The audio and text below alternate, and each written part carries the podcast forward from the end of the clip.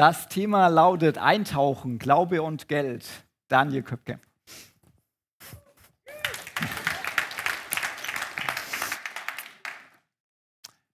Wir müssen reden miteinander.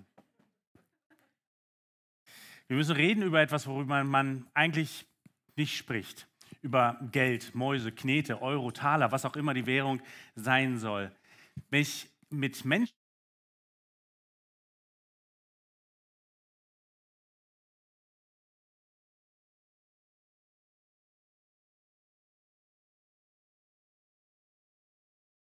gekauft haben oder ein Haus, aber nicht darüber, wie viel es gekostet hat. Wir klagen darüber, wie hoch die Steuern sind. Aber keiner erzählt, wie viel er eigentlich zahlt, geschweige denn davon, wie viel er denn bei der Einkommenssteuererklärung zurückbekommt.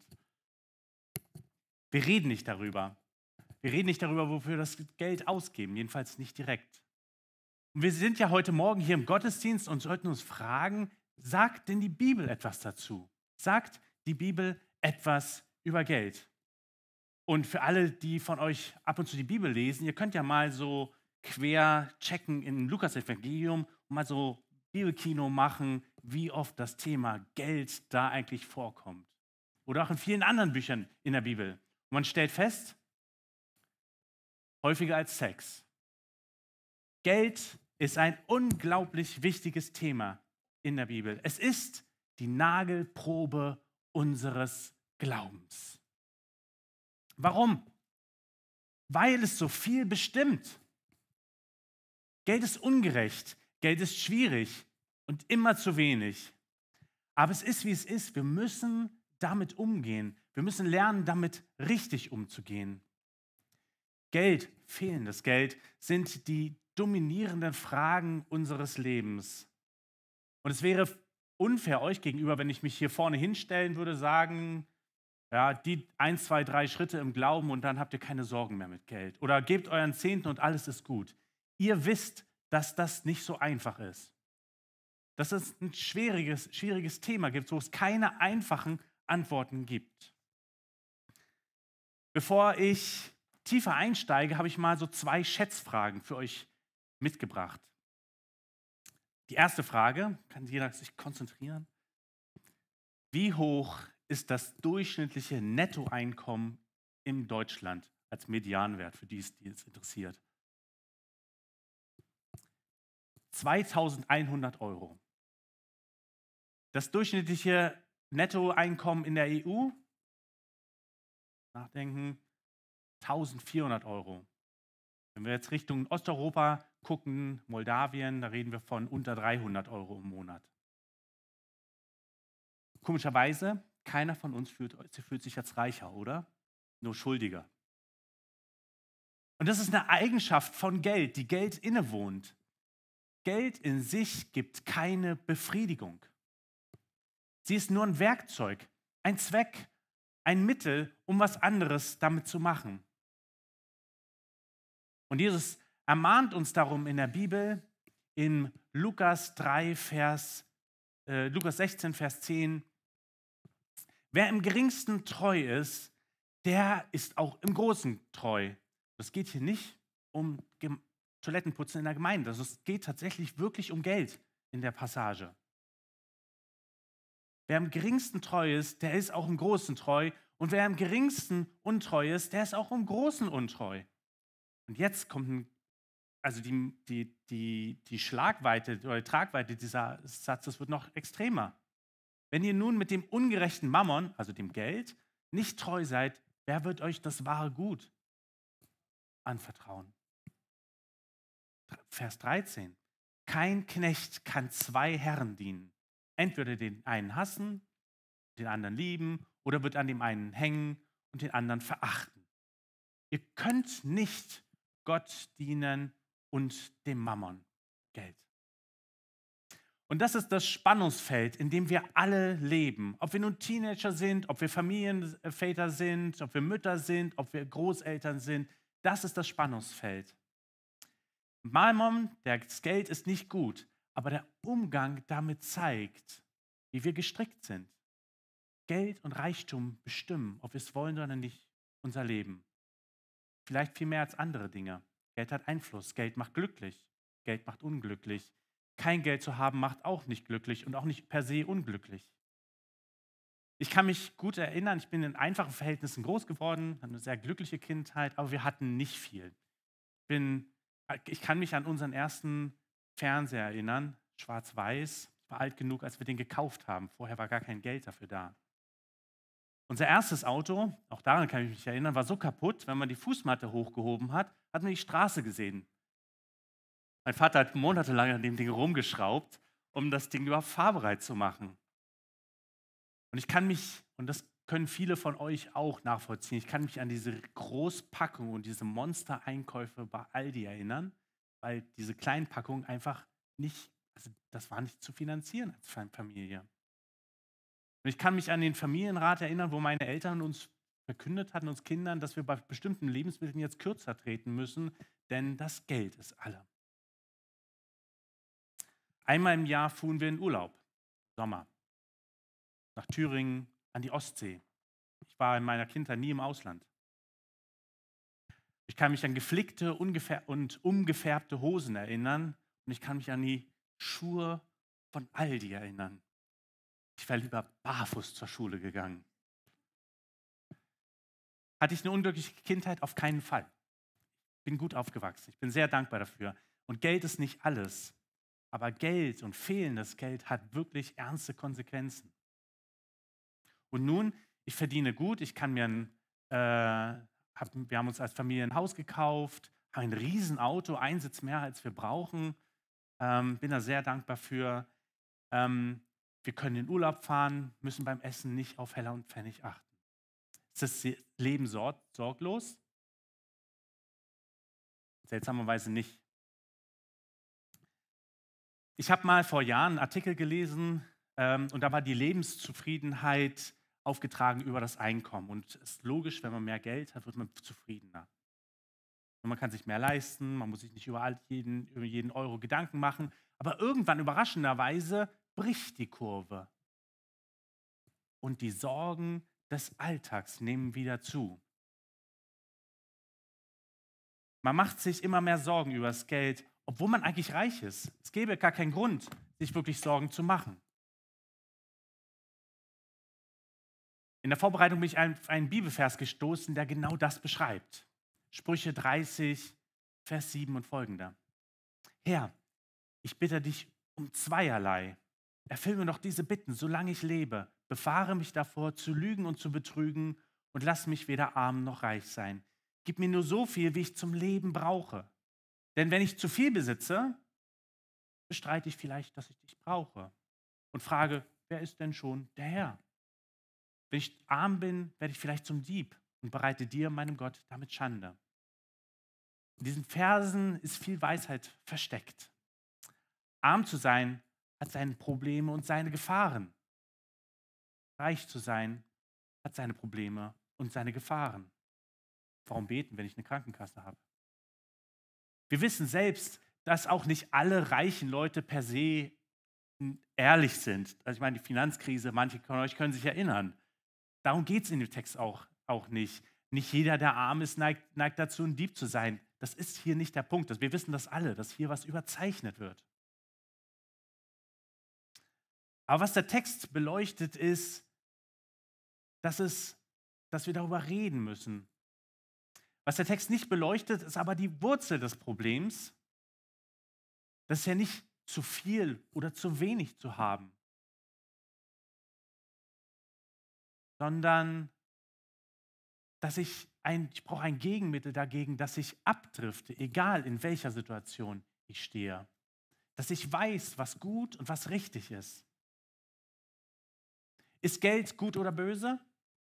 Geld hat Macht und offenbart, wo unser Herz steht. Arm oder reich, wir brauchen ein Heilmittel für unser Herz. Wir haben im letzten Monat Geschichten über König David gehört. David ist nun verstorben. David hat einiges richtig gemacht. Kindererziehung war das, gehörte nicht dazu. Ähm, er hat sein Sohn Salomo war inzwischen König geworden in Israel. Und eines Abends, eines Nachts lag er in seinem Bett, hatte vorher geopfert und Gott kommt zu ihm und sagt zu ihm, was ist dein Begehr? Was willst du, dass ich dir gebe? Was wäre eure Antwort? Mehr Wünsche, natürlich, ne? Aber der Salomo hat einen echt coolen Gedanken. Er sagt, ich bin jung, ich weiß noch nicht so ein noch aus. Ich möchte ein verständiges und ein gehorsames Herz haben, damit ich weiß, wie ich mein Volk regieren kann. Und das, das ist, findet Gott selbst so cool, dass er sagt, weil du das ge gefragt hast, gebe ich dir Verstand, ich gebe dir Reichtum und wenn du dich an mich hältst, wenn du meine Gebote hältst, dann gebe ich dir auch noch ein langes Leben dazu. Und das ist genau das, was passiert. Salomo unendlich reich, weise, dass Leute aus dem Ausland kommen, um einfach zu bewundern, wie klug er ist. Und das ganze Land ist gesichert. Und eines Tages sagt er zu sich, da ist doch noch was offen. Etwas, was mein Vater David machen wollte, aber nicht getan hat. Es braucht einen Tempel. 1. Könige 5, Vers 7. Siehe, so gedenke ich dem Namen des Herrn meines Gottes, ein Haus zu bauen, wie der Herr zu seinem Vater David gesagt hat. Dein Sohn, den ich an deiner Stadt auf deinen Thron setzen werde, der soll, in meinem, äh, soll meinem Namen das Haus bauen. Und so macht er sich auf, das, den Tempel zu bauen. Ein super Ding. Ähm, alle bauen mit. Der, ähm, die, Tempel berichtet, die Bibel berichtet uns, dass der Tempel riesig groß ist ähm, und ist unglaublich reich geschmückt. 30 Meter lang, 10 Meter breit, 15 Meter hoch. Ich habe mal ein Bild vom Parkplatz äh, mitgenommen.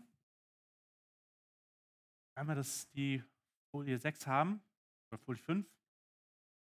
Genau, das ist unser Parkplatz oder unser, unser Gebäude von oben. Ne? Man sieht das Hauptgebäude da und die, das, äh, der Büroteil und das Nebengebäude und den Parkplatz. Das Gebäude ist riesig, der Tempel, für die damalige Zeit. Wir reden über, für alle Schüler, wir reden ausgehende Bronze, wir gehen in die Eisenzeit. Hier einmal die nächste Folie. So groß ist die Grundfläche des Tempels. Riesig. Und das ist beeindruckend. Aber jetzt Bibel ist ja manchmal tricky. Die setzt auf einmal jetzt Akzente, die uns zum Nachdenken bringen lassen und die Zerrissenheit von Salomo klar machen. Neben dem Tempel baut er nämlich seinen eigenen Palast. Und ich habe euch mal da den Grundriss mitgebracht. Das ist nur die Libanon-Waldhalle. Wir reden noch nicht über die anderen Gebäude. Am Tempel baut er sieben Jahre an seinem Palast. 13. Da ist doch was faul. Und man sieht diese Zerrissenheit so reich und auf einmal dreht sich das Blatt. Der Fokus wird falsch. Das, was Salomo dort macht, ist ja nicht per se falsch, aber es zeigt etwas ganz Tiefes, was bei uns im Menschen drinsteht. Wir wollen etwas Schönes bauen für uns. Das liegt in unserer Natur. Wir wollen eine Heimat, Garten, Schönheit, Sicherheit haben. Wir bauen nicht einfach nur Häuser, wir bauen schöne Häuser. In unserem Garten wächst, wachsen nicht Kartoffeln, sondern Blumen. Wir wollen es schön haben. Wir wollen zurück nach Eden. Das ist das, was tief in unserem Herzen drin steckt. Aber wenn wir schon nach Eden gucken oder in einen Tempel, was macht denn Eden perfekt? wenn Gott in der Kühle des Abends durch Eden wandelt. Oder wenn im Tempel die Gegenwart Gottes da ist. Erst dann ist es perfekt. Bauen wir was eigenes, wo die Gegenwart Gottes nicht ist, dann fehlt dem die Mitte. Was macht unser Leben ganz? Was, wie wollen wir unser Leben bauen? Wenn Gott, wenn Jesus unser Leben bestimmt und das Zentrum und seine in unserem Leben ist und in unserem Leben sichtbar wird, dann sind wir ganz Mensch. Dann haben wir unsere Bestimmung erreicht, unseren Zielpunkt unseres Lebens erreicht. Wir sind ganz Mensch. Salomo einen anderen Weg. Und mit Schrecken lesen wir, dass er beginnt sogar sein eigenes Volk zu versklaven. Er sammelt aus dem Volk Fronarbeiter aus ganz Israel und sind insgesamt 30.000 Mann. Die sendet er hin zum Libanon. Die müssen immer arbeiten, einen Monat arbeiten, zwei Monate zu Hause. Und dann setzt er sogar einen, Ober, äh, einen Obervorseher ein. In anderen Passagen der Bibel wird das als Sklavenhalter übersetzt. Salomo, was machst du da? Du bist auf dem falschen Weg. Tempel wird eingeweiht und Gott sieht das, dass Salomo da auf dem falschen Weg ist. Er tut das Richtige, aber beginnt immer weiter es mit falschen Mitteln zu tun und das Falsche zu tun auch noch. Und Gott sagt zu Salomo, kurz umblättern.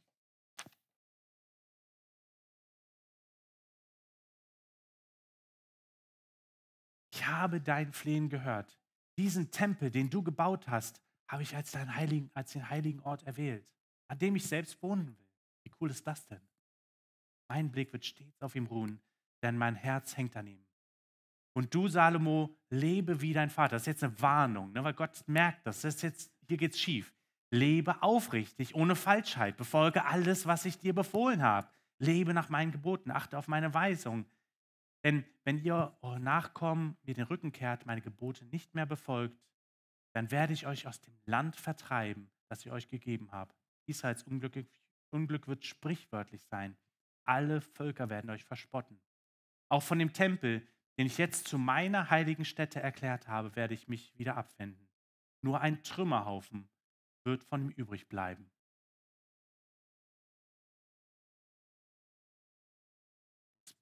Der und hier bestätigt sich der Verdacht. Salomo hat einen Tempel gebaut, vielleicht mit einem zweiten Zweck, sein eigenes Ansehen beim Volk und in der Umgebung zu bauen, seine Herrschaft zu sichern. Gott ist jetzt mein Nachbar in der Kapelle nebenan, sitzt in meinem Riesenpalast. Sind wir eigentlich Werkzeuge Gottes? Oder machen wir manchmal Gott zu unserem Werkzeug? Soll Gott uns dienen oder wir Gott? Wir bauen nicht unseren eigenen Tempel mit dem, wir bauen doch nicht unseren, unseren eigenen Tempel mit dem, was Gott uns gegeben hat, oder? Sondern wir bauen seinen Tempel, seinen Palast, nicht unseren. Was möchte denn Gott? Gott möchte, dass wir Menschen helfen, dass Menschen um uns herum ihn kennenlernen, auch heil werden, gesund werden, Hilfe empfangen. Er möchte, dass durch unsere guten Taten dem Bösen Einhalt geboten wird, dass wir Gutes wirken.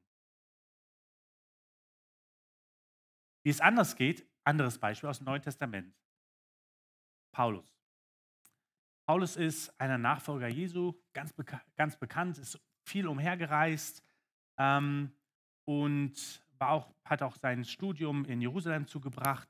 Unterwegs hört er die Nachrichten, wie es der Jerusalemer Gemeinde geht. Jerusalem, der Jerusalemer Kirche geht es schlecht.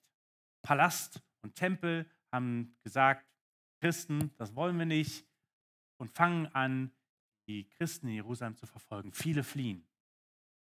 Die, die bleiben, das ist bei allen Fluchtbewegungen so, sind immer die Leute, die sich eine Flucht nicht leisten können.